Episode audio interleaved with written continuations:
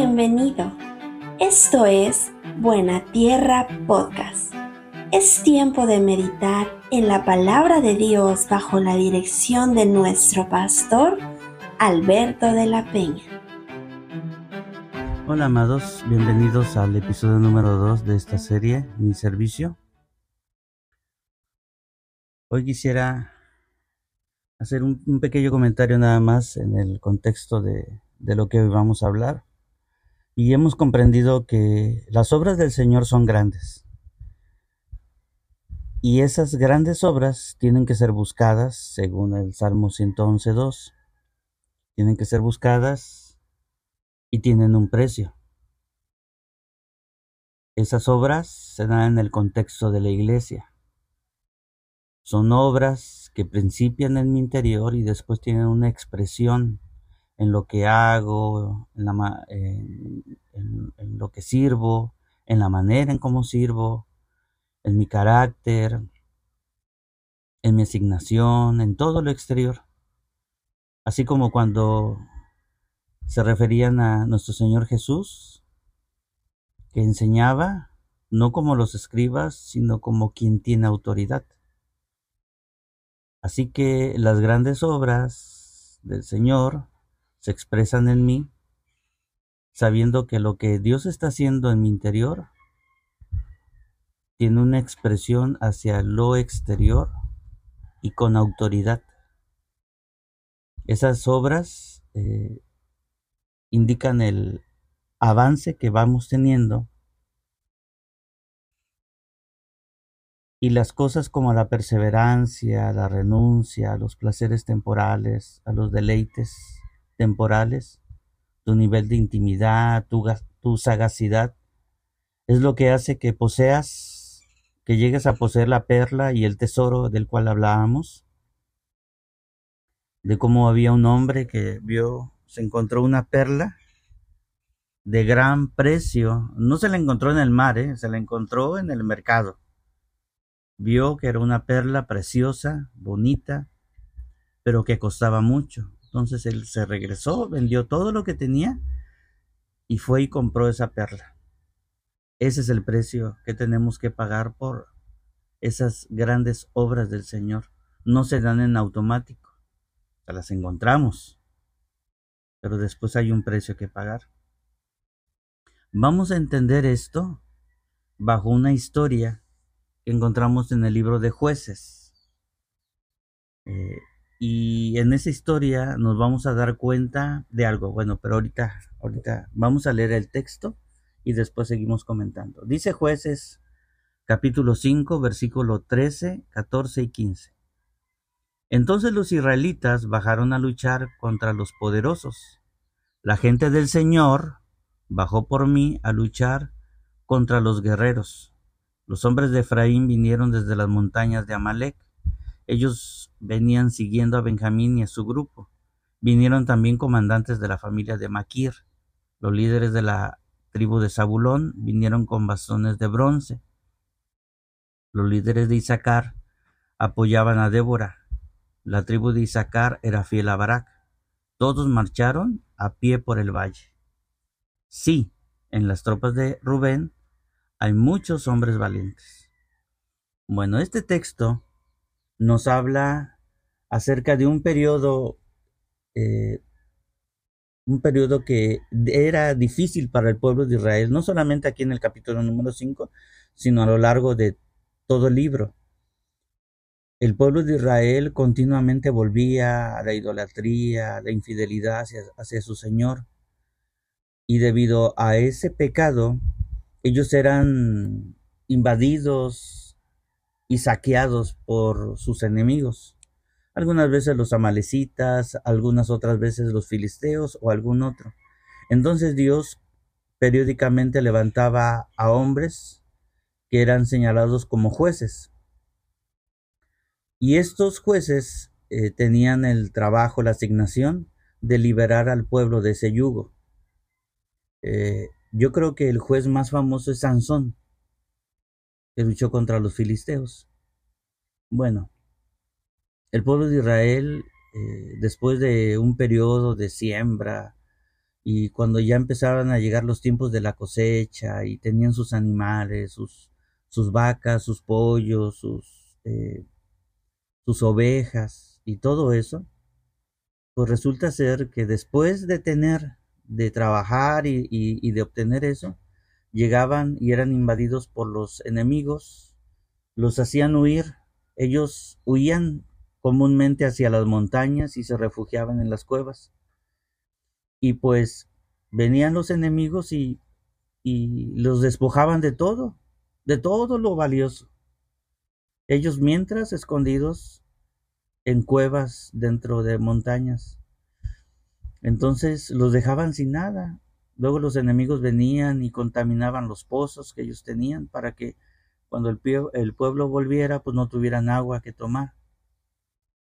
Y en el desierto es algo, eso es algo muy, muy, este, muy deseable, el haber, el tener agua para, para beber, pues eso sustenta la vida. Entonces, Dios levantaba a jueces y en este caso, en el capítulo número 5, el enemigo del pueblo era Císara, pero no en tiempo de guerra. Por eso dice el texto, dice el texto que ellos bajaron a luchar contra los poderosos. Y, y bueno, este tiempo de guerra era un tiempo de cambios, era un tiempo de que ellos tenían que ser osados, de atreverse a ir a obtener lo que era suyo.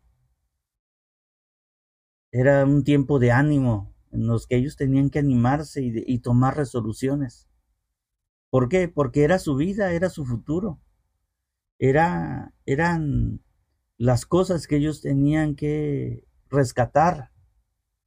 Pero fíjate que cuando ellos bajaron, cuando ellos tenían que ir, irse a, a, tener las, las obras que ellos habían hecho, sus sembradíos, sus, sus animales, sus posesiones,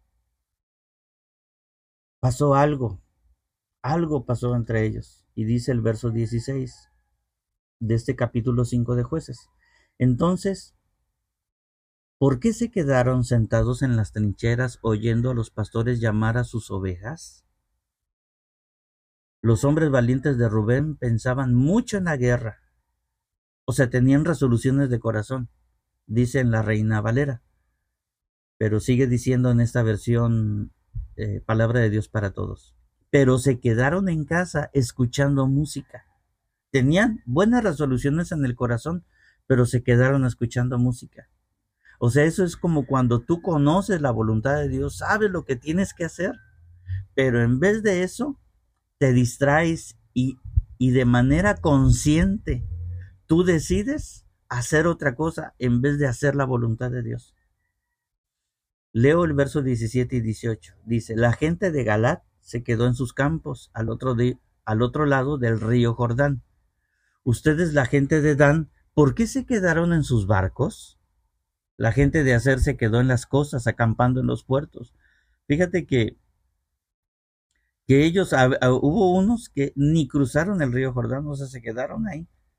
Otros se, se quedaron en los barcos, ni descendieron a, a tierra firme. Y otros tantos se quedaron a acampar en los puertos. Sí bajaron de los barcos, pero bajaron y ahí se quedaron no siguieron adelante. Ellos tenían que haber seguido adelante. Iban a pelear. Dice el verso 18 que los hombres de Zabulón y Neftalí, ellos sí arriesgaron sus vidas combatiendo en esas montañas. Entonces aquí encontramos a dos tipos de personas, los que saben tomar resoluciones y los ociosos. Los ociosos son aquellos que hallan la perla, que hallan el tesoro, pero no hacen nada por tenerla no pelean, no luchan, no enfrentan. Deciden ser solo, ser espectadores y no quieren el protagonismo. En la vida de la iglesia, los que llevan adelante la obra son los protagonistas. Son como en el equipo de fútbol. En un equipo de fútbol siempre son uno, dos o, tres los que los que son aplaudidos, los famosos, los que son reconocidos, aunque hacen un trabajo en equipo, sin embargo solamente son algunos, son algunos los que llevan adelante todo eso. Bueno, en el reino de Dios también es así. En el reino de Dios uno tiene que ser protagonista. En el en la Biblia nosotros encontramos el libro de los Hechos. Y de los 66 libros de la Biblia, el libro de los Hechos es el único que no concluye, porque el libro de los Hechos se sigue escribiendo con las cosas que tú haces y que tú decides. En el libro de los Hechos, por ejemplo, encontramos la historia de Lidia. La encontramos en el, en el capítulo 16 del libro. Así que, si tú vas y lees esa referencia de Lidia, te vas a, te vas a encontrar con una, historia muy corta, pero es una historia muy grandiosa, cómo una mujer fue transformada y cómo cambió su entorno. Es algo así con lo que pasó con el endemoniado Gadareno. El endemoniado Gadareno cuando él quiso él quiso ser ayudado por las instituciones de su tiempo, por el imperio romano, lo encadenaban, lo ataban para ayudarle, pero no podían porque hacía pedazos las cadenas. Cuando se topa a Jesús, dice el texto que en la gente del pueblo encuentra al Gadareno sentado, vestido y en su juicio cabal. Lo que nadie pudo hacer, Jesús lo hizo. Ese, hombre liberado quiso seguir a Jesús, acompañar a Jesús, pero Jesús lo deja y le dice, no, no puedes acompañarme. Dice el texto que él se va y empieza a publicar cuán grandes cosas el Señor había hecho con él, o sea, las grandes cosas de Dios. Y empieza a predicar en un lugar llamado Decápolis, era una región que era conformado por diez ciudades, y empieza a predicar ahí. La gente lo echó a Jesús, lo corrió de ahí, no lo aceptó, pero eh, ese hombre liberado se queda a publicar las grandes obras del Señor dos capítulos más adelante, o sea, más o menos por ahí, por el capítulo 7, vemos a este hombre, no, vemos, perdón, a Jesús regresando a esa región y ya la gente ya sabía las obras grandes de él y entonces lo aceptan y les pide que sane a la gente, eh, lo escuchan ya con una atención, ya no lo corren, sino que es aceptado. Ahora, ¿por qué sucedió esto? Sucedió gracias a la predicación de ese hombre que antes estaba endemoniado y que fue liberado. Entonces, las grandes obras del Señor son manifiestas. Fueron manifestadas en la vida de Lidia, fueron manifestados en este hombre de Gádara, y así se pueden manifestar en tu vida, pero tú tienes que luchar. O sea, si no luchas, porque luchando uno se debilita. Bueno, ahí es cuando uno experimenta la fortaleza del Señor, la gracia de Él sobre tu vida. ¿Cómo Él va a ser escudo alrededor de ti si nunca te levantas en contra de, de tus enemigos? Y no solamente estoy hablando en contra de los demonios, sino de las aflicciones, de las cosas que vienen del mundo, de la gente que habla alrededor de ti, y que, eh, y que va en contra de lo que tú eres, de lo que tú crees, de tus fundamentos. ¿Cómo quieres que Dios sea un escudo alrededor de ti si tú nunca te levantas a pelear? Entonces, tienes que luchar. Tienes que luchar y Dios, Dios no lucha por ti, ¿eh? Dios lucha contigo. O sea, tú no, no, tú no vas a estar quieto y viendo que Dios lucha por ti. No, no, no. Las, las veces en que aparece en la palabra de Dios, estad quietos y ver la salvación de Dios, es porque Dios ya los había hecho participar, ¿eh? Dios no, no, Dios no tiene su pueblo como consentido de que, a ver, mijito, no hagas nada, yo lo hago por ti, no vayas a sudar, no, no te vaya a dar el sol, no te vayas a exponer a peligros, no. El carácter de Dios para su pueblo siempre ha sido de que su pueblo tiene que aprender a guerrear. Eso es lo que Dios quiere de nosotros. Quiere hacernos o quiere que nosotros aprendamos a pelear, porque ahí es donde se forja nuestro carácter. Si no, siempre vamos a ser niños fluctuantes. Siempre lo vamos a hacer. No, nosotros tenemos que luchar y cuando nosotros luchamos, Dios lucha con nosotros. Porque así como te vienen cosas aquí en lo, en lo, en lo terrenal, En lo espiritual también suceden cosas, pero esa es la parte donde Dios pelea por ti, o pelea más bien contigo. Dice jueces 5:20, las estrellas combatieron desde el cielo, desde sus recorridos a lo largo del cielo, combatieron contra Císara. Císara recuerda que es el enemigo de, del pueblo de Israel, en este caso, en este capítulo número 5. Pero cuando dice el texto, las estrellas combatieron desde el cielo, habla de los ángeles. O sea, si tú luchas, los ángeles se mueven a tu favor, amado. Quédate quieto, y los ángeles estarán ahí, pues el cielo, pues ¿qué va a combatir? Si el que tienes que darle el primer paso eres tú. Por eso Dios le decía a Josué, eh, mira que te mando que te esfuerces y seas valiente, no temas ni desmayes, porque el Señor estará contigo donde quiera que vayas. O sea, tú tienes que dar el primer paso, no es Dios, tú eres el que lo tienes que dar.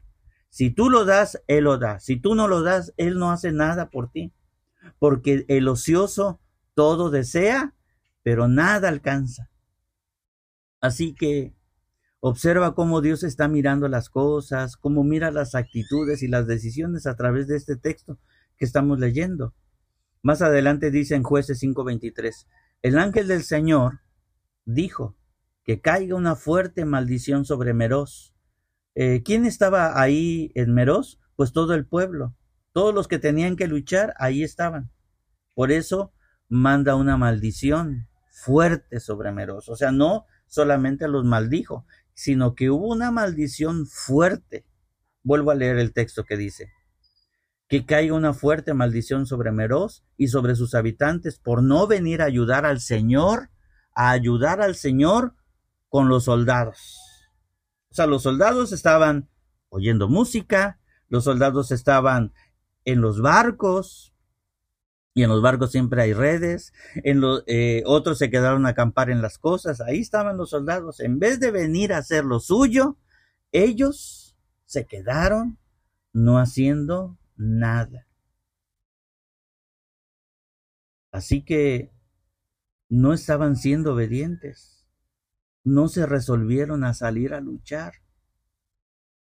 Debes que tener resoluciones, resoluciones sin acciones siempre van a tener consecuencias. Voy a cerrar este tiempo citando Sofonías 1, verso 2 y 13 que dice, Cuando llegue el momento yo examinaré con linterna Jerusalén y castigaré a los que se hallan en tranquilo reposo y asentados como el vino. Castigaré a los que dentro de sí piensan, el Señor no hace bien ni hace mal. Por pensar así sus bienes serán saqueados y sus casas serán derribadas Construirán casas, pero no llegarán a habitarlas. Plantarán viñas, pero no llegarán a beber su vino. Este tipo de personas, amados, los ociosos, en verdad, no disfrutan nada de la vida.